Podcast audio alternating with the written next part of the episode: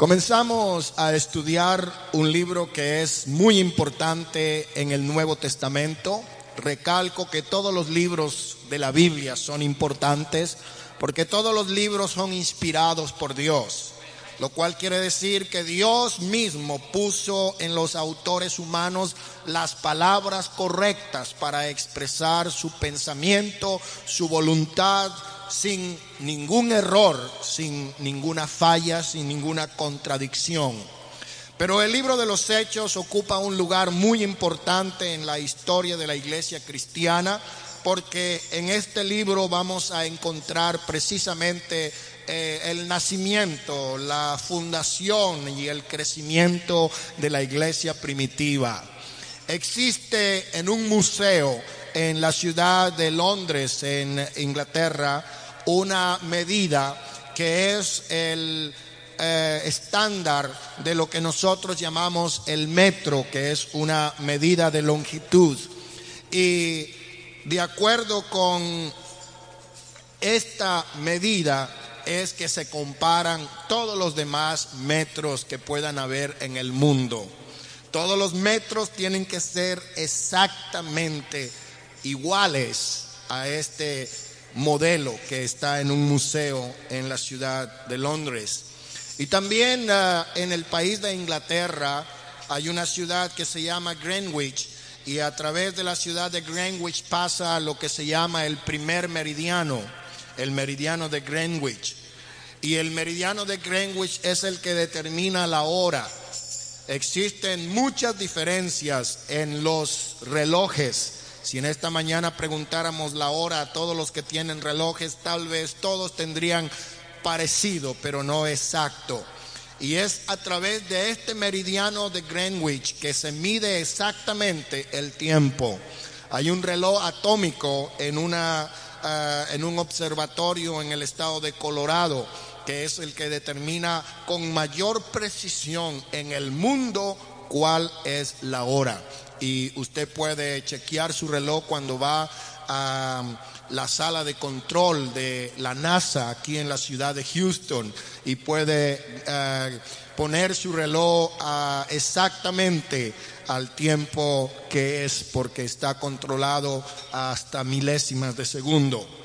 Y en esta mañana estoy dando esta introducción, hermanos, tanto de la unidad del metro como la unidad del tiempo porque yo considero que es importante también que nosotros midamos nuestra fe, midamos nuestras creencias y nuestras prácticas en el modelo exacto que Dios nos ha dejado para la iglesia.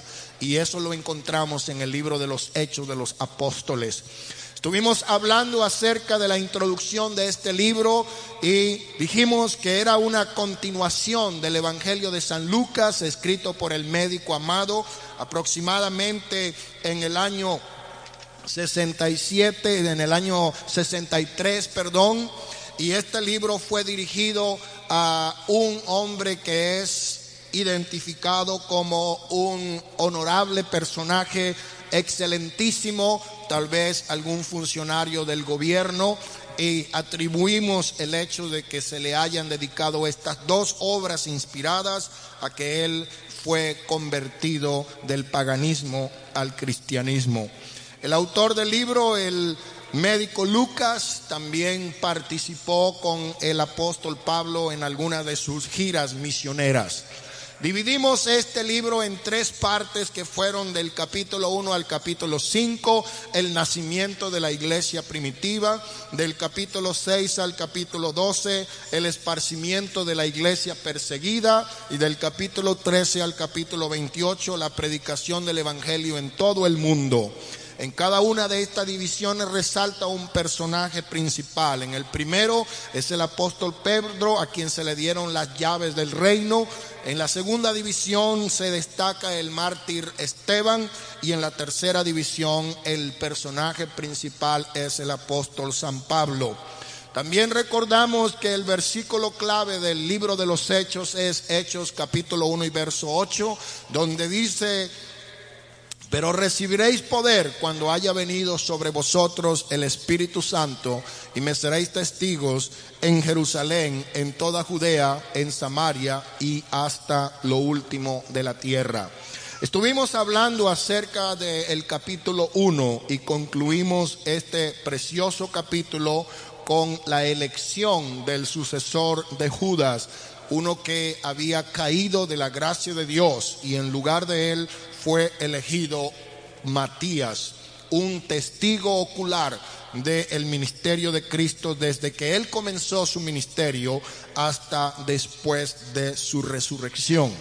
En esta mañana quisiera comenzar el capítulo 2. No sé si tengamos el tiempo suficiente para terminarlo, pero vamos a dedicar un buen tiempo para estudiar este capítulo que es uno de los fundamentos más importantes de la fe cristiana.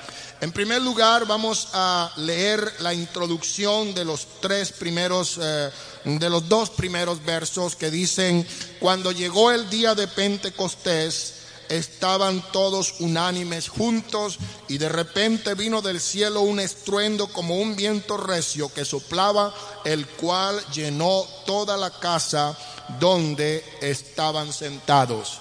Quiero decirles que en el capítulo 2 nosotros vamos a tener lo que se llama el nacimiento de la iglesia. En el libro de San Mateo capítulo 16 y verso 18, el Señor Jesucristo le dijo a San Pedro, y sobre esta roca edificaré mi iglesia, y las puertas del infierno no prevalecerán contra ella. La iglesia solamente estaba en la mente de Cristo, estaba en proyecto, estaba siendo eh, puesto el fundamento, pero todavía no, así, no había sido edificada la iglesia. La palabra iglesia es una palabra que mucha gente tal vez no entiende, porque generalmente atribuimos el nombre de iglesia a un edificio o a un templo o a una organización. Pero desde el punto de vista etimológico, la definición de la palabra iglesia se deriva de dos vocablos griegos que son ek y kaleo. La palabra kaleo quiere decir llamar y ek quiere decir fuera. De manera que la iglesia iba a ser una congregación, una asamblea de los que habían sido llamados fuera. Y la palabra del Señor nos amplía esta explicación cuando dice, salid en medio de ellos, pueblo mío, y no toquéis lo inmundo. Los que iban a formar parte de la iglesia eran aquellos que iban a salir del mundo de la religiosidad pagana y se iban a consagrar, se iban a santificar al único y gran Dios verdadero, nuestro Señor Jesucristo. Hermanos, una cosa importante también que notamos en estas palabras de Mateo 18, 16, 18, es cuando el Señor dice, yo edificaré. Alabo al Señor, hermanos, porque la Biblia dice que si Jehová no edificare su casa, en vano trabajan los que la edifican. La iglesia no fue edificada por hombres, la iglesia no fue edificada por eh, eh, esfuerzos humanos, la iglesia fue edificada por el mismo Señor Jesucristo. Él no solamente fue el arquitecto diseñador, sino que también fue el constructor, el que dirigió la obra y el que la terminó y el que la dedicó. ¿Cuántos alaban al nombre del Señor? Y eh, el siguiente punto que enfatizamos aquí es eh, una palabra que indica posesión, es la palabra mi iglesia. Yo alabo al Señor porque esta no es mi iglesia, ni esta es la iglesia de ninguna organización. La iglesia es el cuerpo de Cristo. La iglesia es la congregación de los que han sido llamados para ser salvos. La iglesia está formada por todos aquellos los que en cualquier lugar de la tierra invocan el nombre del Señor Jesucristo, Señor de ellos y Señor nuestro. No me interesa qué rótulo tengan enfrente de sus edificios. No me interesa cómo se llame o se identifique su organización. Lo importante es que se identifiquen con el nombre que es sobre todo nombre. El nombre ante el cual se doblará toda rodilla y toda lengua confesará. Y yo creo con todo mi corazón que ese nombre es el nombre que recibió nuestro amado Salvador cuando se humanó, cuando se hizo carne. Y dice la Biblia que se llamará su nombre Jesús porque Él salvará a su pueblo de su pecado. En ese nombre hay poder, en ese nombre hay autoridad y a ese nombre alabamos, glorificamos y bendecimos. ¿Cuánto dan gloria al nombre del Señor? La iglesia fue edificada por Él, Él la compró, Él la pagó, Él la redimió, Él la limpió, Él la santificó, Él la llenó con su espíritu y por eso le pertenece a Él. Algunas veces oímos a algunos que dicen, bueno, en mi iglesia tenemos esto y tenemos aquello. Hermanos, podemos decir en la iglesia donde el Señor nos ha puesto por su gracia para ministrar, pero la iglesia es de Cristo. Gloria al Señor. No pertenecemos a la iglesia de Silguero ni a la organización de Silguero. Pertenecemos a la iglesia de Cristo. A su nombre. Gloria al Señor. Damos gracias a Dios por los esfuerzos eh, que se han hecho para que el Evangelio sea extendido. Gracias a Dios por la organización. Porque hermanos, la Biblia dice que Dios es un Dios de orden. En el principio la palabra del Señor dice que el cielo, eh, cuando Dios hizo el cielo y la tierra, dice, y la tierra estaba desordenada y vacía. Pero Dios es un Dios de orden. Dios es un Dios que le gusta todo en armonía. Y dice la escritura que el Señor comenzó a armonizar todo y puso todo en un lugar hermoso y precioso. Por eso, gracias a Dios por la organización que nos ayuda a hacer posible la evangelización, por el esfuerzo unido entre muchos hermanos y ministros y muchas congregaciones para hacer posible la obra misionera. Amén. En esta mañana yo agradezco a Dios el esfuerzo de muchos hermanos, pastores y congregaciones que están llevando a cabo el trabajo de ir por todo el mundo y predicar el Evangelio a toda criatura. Por eso, hermanos queridos, cuando el Señor dijo, edificaré mi iglesia, nos está demostrando que la iglesia era una cosa del porvenir, era una cosa que iba a suceder en el futuro.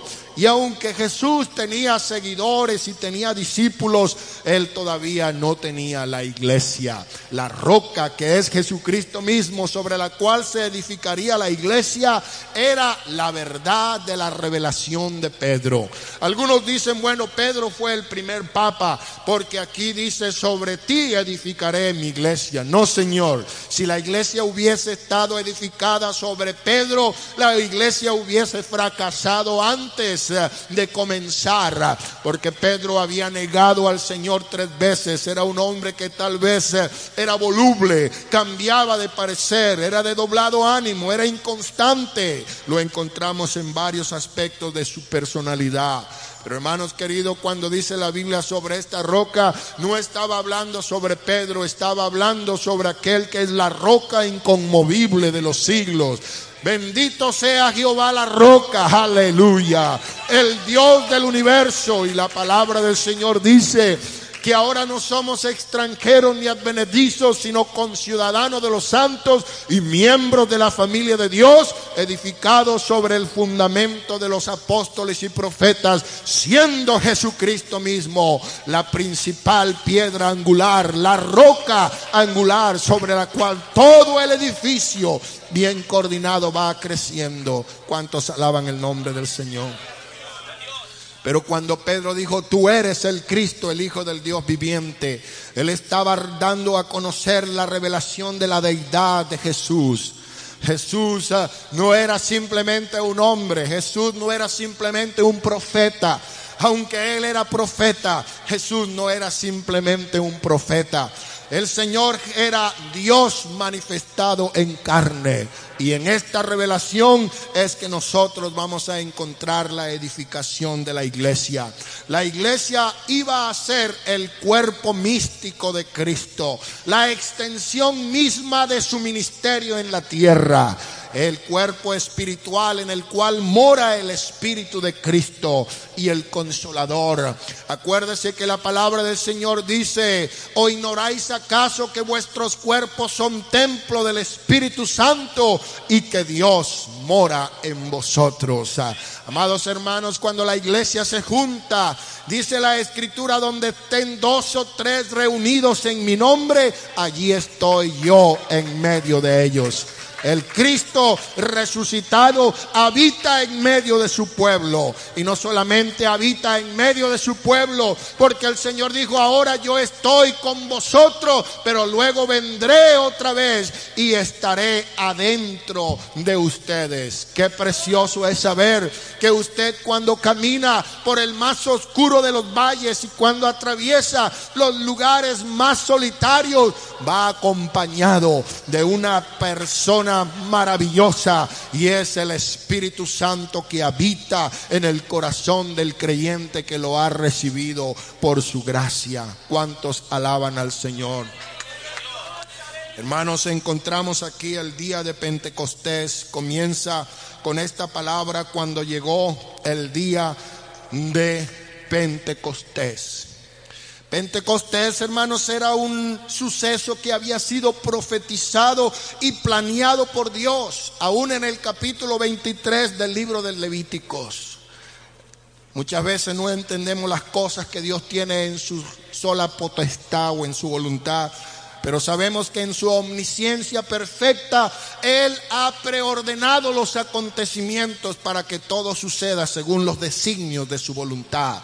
Él es omnipotente, dice la palabra del Señor. Y muchas de las cosas que escribieron los antiguos profetas, ellos mismos no lo entendían. Y aunque indagaban acerca de estas cosas, a ellos les fue revelado que no era para su tiempo. Pero gracias al Señor que ahora podemos nosotros recibir la revelación de lo que Dios había ocultado aún de hombres como Isaías. Ahora nosotros podemos verlo descubierto, destapado desvelado. Hay todavía cosas que no entendemos porque aún miramos como a través de un espejo oscuro, pero luego cuando aparezca el Señor y los muertos en Cristo resuciten primero y la iglesia salga para encontrarse con Él, dice la Biblia, seremos semejantes a Él y le veremos tal como Él es. Entonces entenderemos todas las cosas que ahora no entendemos. Pero el día de Pentecostés era una fiesta muy importante en el pueblo de Israel. Era una de las fiestas que se celebraban cada año. Entre otras fiestas estaba la fiesta de la Pascua, la fiesta del pan sin levadura, la fiesta de las primicias y 50 días después la fiesta del Pentecostés. La palabra Pentecostés significa 50. Hay algo muy curioso, hermano, que quiero en esta mañana aclarar. Y es que hay una cantidad de creyentes cristianos que se identifican como pentecostales. Y hay otros que se identifican como pentecosteses. Y un estudiante del colegio me preguntaba, hermano Rivas, ¿cuál es la diferencia entre los pentecostales y los pentecosteses? Y uno se ofreció voluntariamente para responder y dijo, bueno, es que los pentecostales creen en la unicidad de Dios y los pentecosteses creen que son tres. Este es un error de definición, porque la palabra pentecostal simplemente indica cualquier persona que acepta el ministerio del Espíritu Santo y el hablar en lenguas como señal de la recepción inicial. Pentecostal más que todo identifica a un cuerpo de creyentes que tiene cierta forma de liturgia diferente a lo tradicional, a lo clásico del protestantismo solemne que no incluye la alabanza avivada como lo hacen los pentecostales. Pero en ninguna forma identifica la doctrina de la unicidad de Dios. Y le voy a decir por qué. Porque hay pentecostales que sí aceptan la división de la divinidad en personas. Y hay pentecosteses que son creyentes en la unicidad de Dios. De manera que no debemos confundirnos ni debemos tratar de identificar quién es pentecostés y quién es pentecostal. La palabra Pentecostés está mal empleada en el sentido de identificar como un adjetivo para calificar a un grupo de creyentes. Porque el Pentecostés era una fiesta y esta fiesta se celebraba 50 días después de la celebración de la Pascua. Un día después del día de reposo. Por esta razón, hermanos, se llamaba Pentecostés o también se llamaba la fiesta de la semana, según Deuteronomio capítulo 16 y verso 10. Y era una fiesta muy popular entre todos los judíos, ya que era el tiempo más apropiado para viajar. El clima estaba bueno, eh, eh, el trabajo del campo ya llegaba a su fin y comenzaba ah, la gente a partir para Jerusalén a celebrar la fiesta. Cada agricultor escogía lo mejor que podía haber entre sus trigales eh, y comenzaba de esta manera a prepararse para el viaje, horneaba eh, unos panes, dos panes por persona o por familia y llevaban juntamente a Jerusalén con los sacrificios, eh, se presentaban en el templo para esta celebración. La fiesta estaba llena de alegría por la esperanza de una nueva cosecha. Esto quiere decir, hermanos, que ellos estaban ofreciendo las primeras, los primeros frutos de estas cosechas. Hermanos, miramos entonces en el libro de Pentecostés, o perdón, en la fiesta de Pentecostés, 50 días después de la Pascua, que sucedió el fenómeno maravilloso de la venida del Espíritu Santo y el nacimiento de la iglesia. Hay una analogía que podemos comparar aquí en esta mañana con el nacimiento natural. Nosotros sabemos que cuando un niño nace, es necesario que ese niño comience a respirar porque de otra manera se asfixia, se ahoga y se muere. Si el niño no respira, se muere. El bebé tiene que respirar. Y la palabra espíritu viene del vocablo griego neuma, que quiere decir viento, aliento. De manera que cuando el Señor sopló sobre el muñeco de barro que había hecho con sus manos de la arcilla de la tierra, sopló en su nariz aliento de vida, el soplo del omnipotente le dio vida a aquel muñeco de barro. Y esa palabra nepesh, que es la misma palabra neuma, significa viento, significa espíritu, significa aliento de vida. Y la iglesia necesitaba el aliento de vida para nacer. El hálito del omnipotente, el soplo del todopoderoso. La iglesia necesitaba el Espíritu Santo para poder nacer. Tenía que respirar el aliento de Dios. Dice la palabra del Señor que el cuerpo sin el Espíritu está muerto. La iglesia estuviese muerta a no ser porque tiene el aliento, el hálito, el soplo del Todopoderoso. La iglesia tiene el bautismo del Espíritu Santo. ¿Cuántos glorifican el nombre del Señor? Hermanos, qué precioso que dice la palabra del Señor que cuando llegó el día de Pentecostés estaban todos unánimes, estaban todos juntos, estaban todos en una misma mente, en un mismo sentir. Esta palabra la encontramos varias veces en el libro de los Hechos. En primer capítulo 1 y verso 14 estaban unánimes. En el capítulo 2, verso 1 estaban unánimes juntos. En el libro de Hechos 2.46, unánimes en el templo. En el libro de Hechos 5.32, de un corazón y de un alma. Y en Hechos 5.12 estaban unánimes. ¿Cuántos glorifican el nombre del Señor Jesús? Hermanos queridos, el viento se usa como símbolo del Espíritu Santo. El viento que sopló significa el aliento de vida que la iglesia necesita. En la palabra de Dios encontramos diferentes títulos que se usan para el Espíritu Santo. Se llama Espíritu Santo según Lucas capítulo 11 verso, 1, eh, verso 13. Se le llama espíritu de gracia según Hebreos capítulo 10 y verso 29. Se llama espíritu de verdad según Juan 15, 26.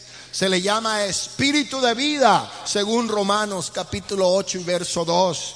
Se le llama el espíritu de la promesa según Efesios 1, verso 13. Se le llama el espíritu de fuego según Mateos 3, verso 11. Se le llama el Espíritu de Cristo según Romanos capítulo 8 y verso 9. Se le llama el Espíritu de Dios según Primera de Corintios capítulo 3 y verso 16. ¿Cuántos glorifican al Señor? Hermanos queridos, hay algo precioso también que pudiéramos comparar acá y es cuando se encontraba Salomón dedicando el templo que había construido para el Señor. Vamos a leer en el libro de Segunda de Corintios, eh, perdón, Segunda de Crónicas, en el capítulo 5 de Segunda de Crónicas y en el verso 11 en adelante. Capítulo 5, verso 11 en adelante, dice la escritura de la siguiente manera.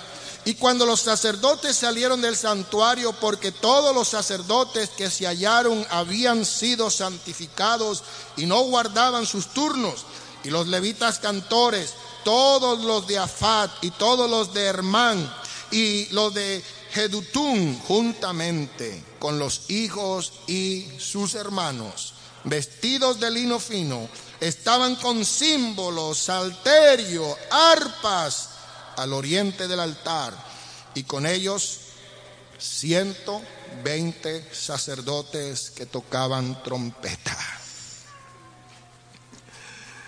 Y cuando sonaban pues las trompetas y cantaban todos a una para alabar y para dar gracias a Jehová, y a medida que alzaban la voz con trompetas y címbalos y otros instrumentos de música, alababan a Jehová diciendo, porque Él es bueno, porque su misericordia es para siempre. Entonces la casa se llenó de una nube, la casa de Jehová, y no podían los sacerdotes estar allí para ministrar por causa de la nube, porque la gloria de Jehová había llenado la casa. Aquí podemos hacer una comparación entre Hechos capítulo 2 del verso 1 al 47 brevemente vamos a encontrar que habían 120 discípulos presentes, incluyendo la madre del Señor. En el libro de Crónicas vamos a encontrar 120 sacerdotes presentes.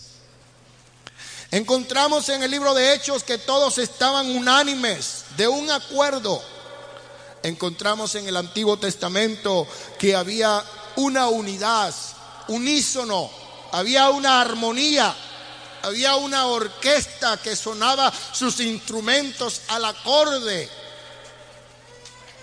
Es precioso, hermanos, cuando se oye una orquesta sinfónica y todos están entonados en su música.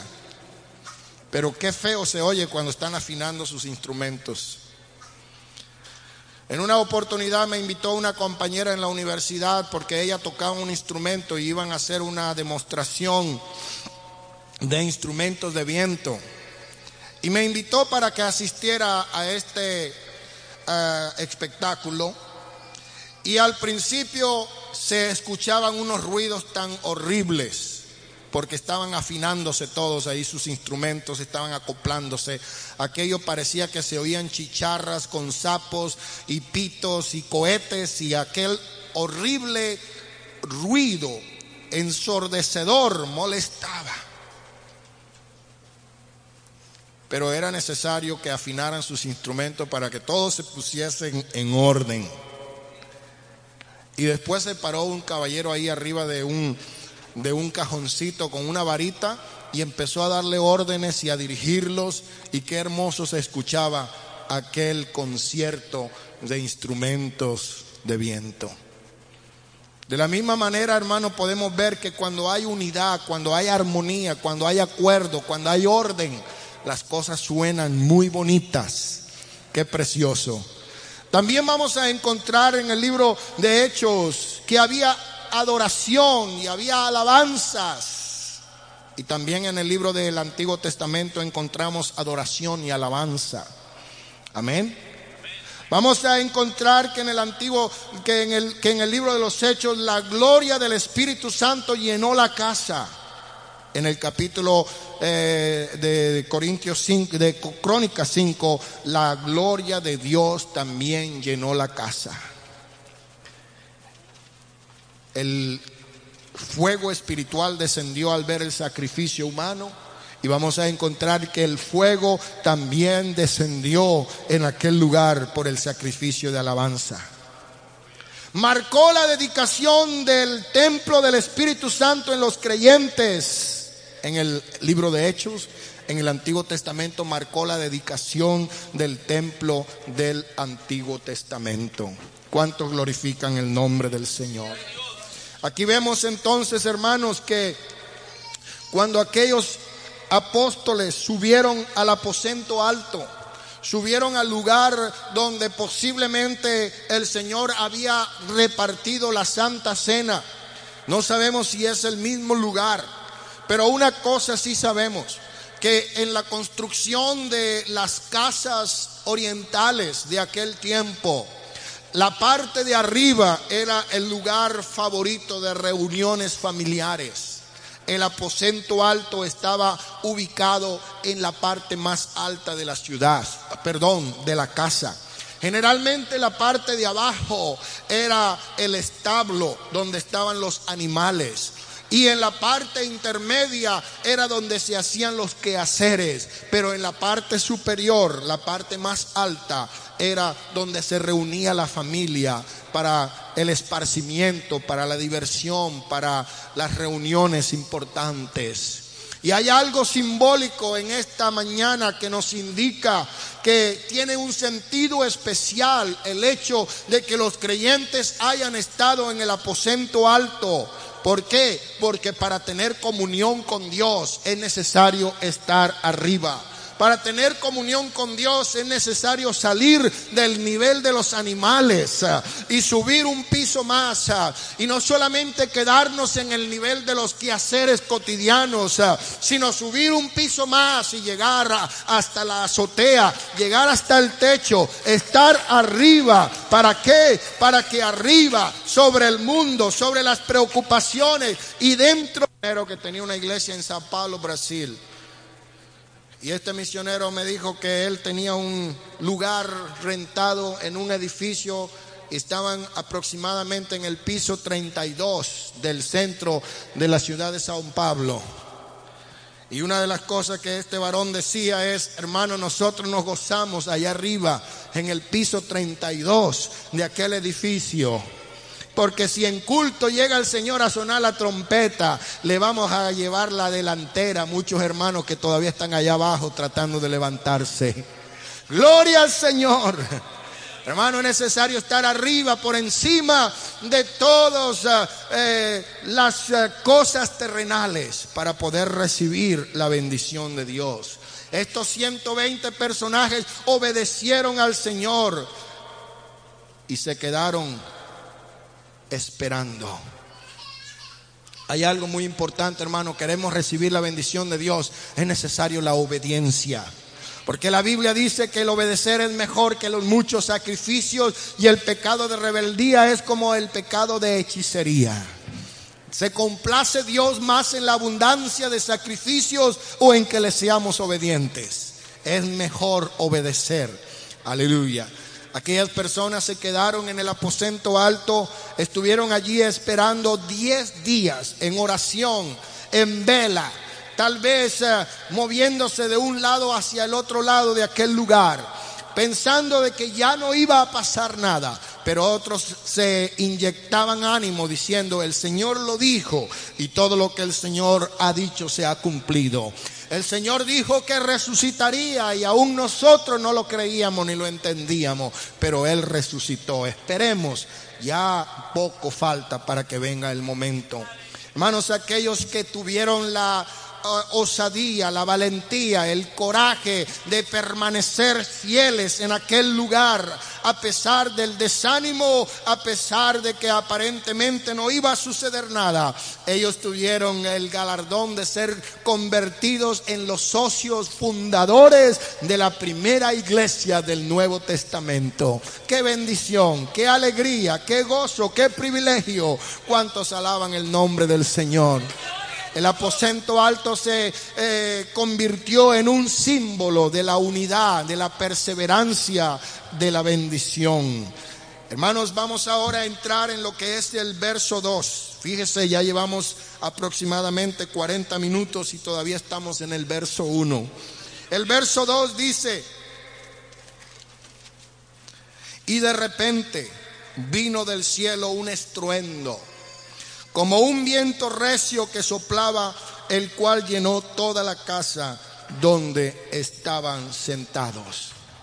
Hay algo aquí que podemos dividir en tres cosas. En primer lugar, el Espíritu Santo vino y llenó toda la casa. Llenó toda la casa.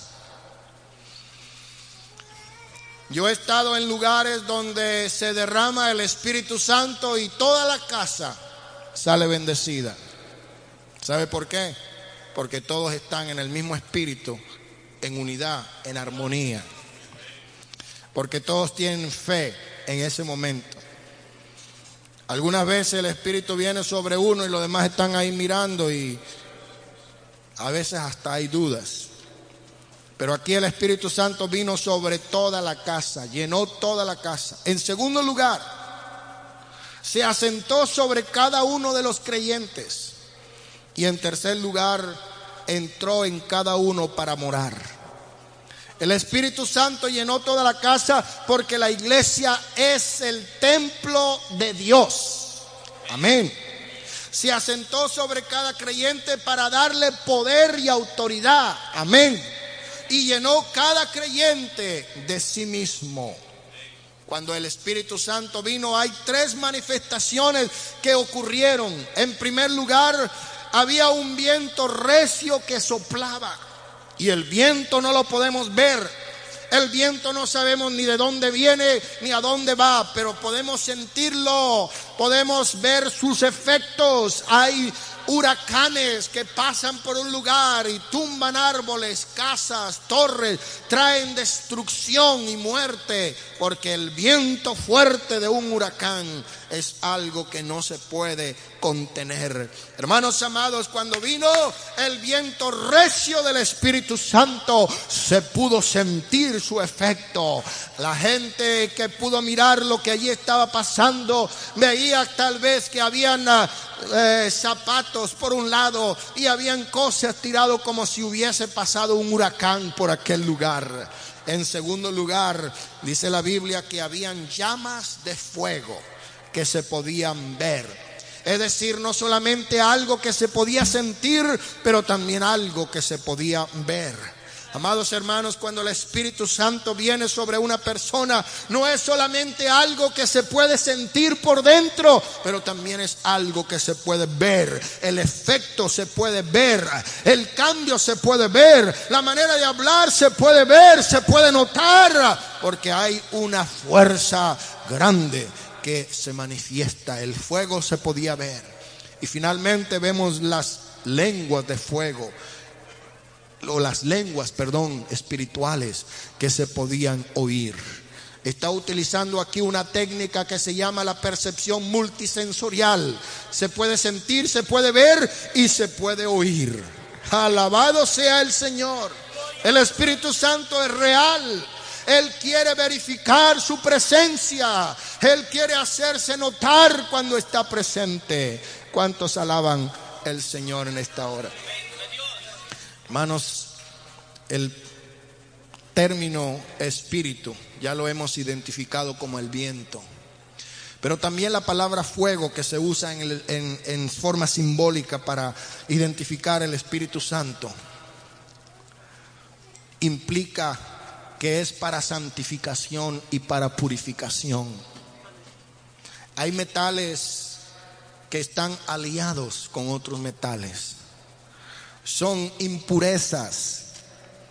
El oro que es el metal rey que representa la divinidad en las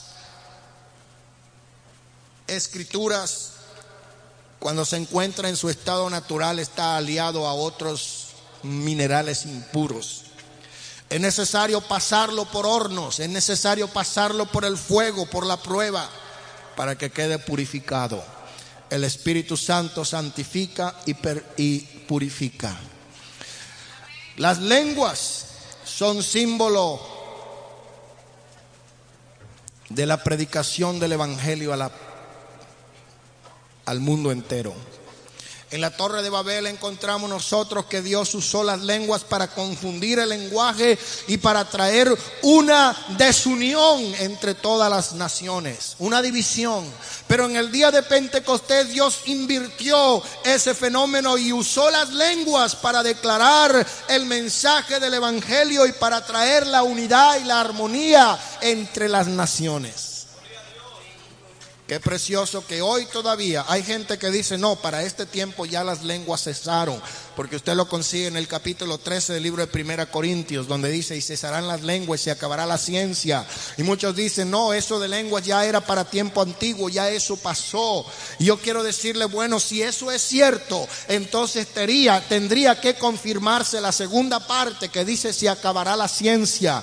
Pero en el libro de Daniel vamos a encontrar una profecía que en los últimos días aumentará aumentará la ciencia. Entonces es lo que estamos viendo actualmente. La ciencia, el conocimiento del hombre ha podido enviar naves espaciales a explorar los lejanos planetas y hermanos queridos, vemos que la ciencia ha aumentado y no se ha acabado. De la misma manera las lenguas no han cesado, porque no hace mucho tiempo yo pude escuchar hablar lenguas aquí en este lugar, porque en el mundo entero se está manifestando este mismo fenómeno entre todas las naciones, entre los chinos y los rusos y los árabes y los filipinos, en todo lugar de la tierra, porque la profecía de Joel era para que se cumpliese he aquí en los postreros días, dice el Señor, derramaré de mi espíritu sobre toda carne.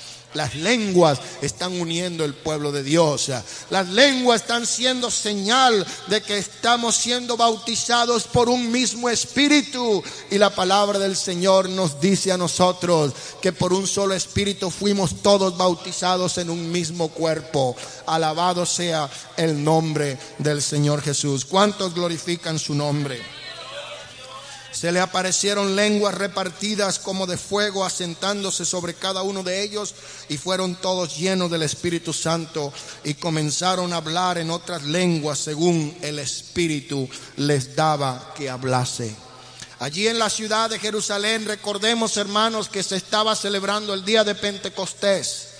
Habían personas de diferentes nacionalidades, habían personas que habían venido para celebrar esta fiesta y estaban allí. Cuando dice la escritura que moraban en Jerusalén judíos, varones piadosos de todas las naciones bajo el cielo, eso quiere decir que ellos habían hecho el peregrinaje anual para celebrar esta fiesta.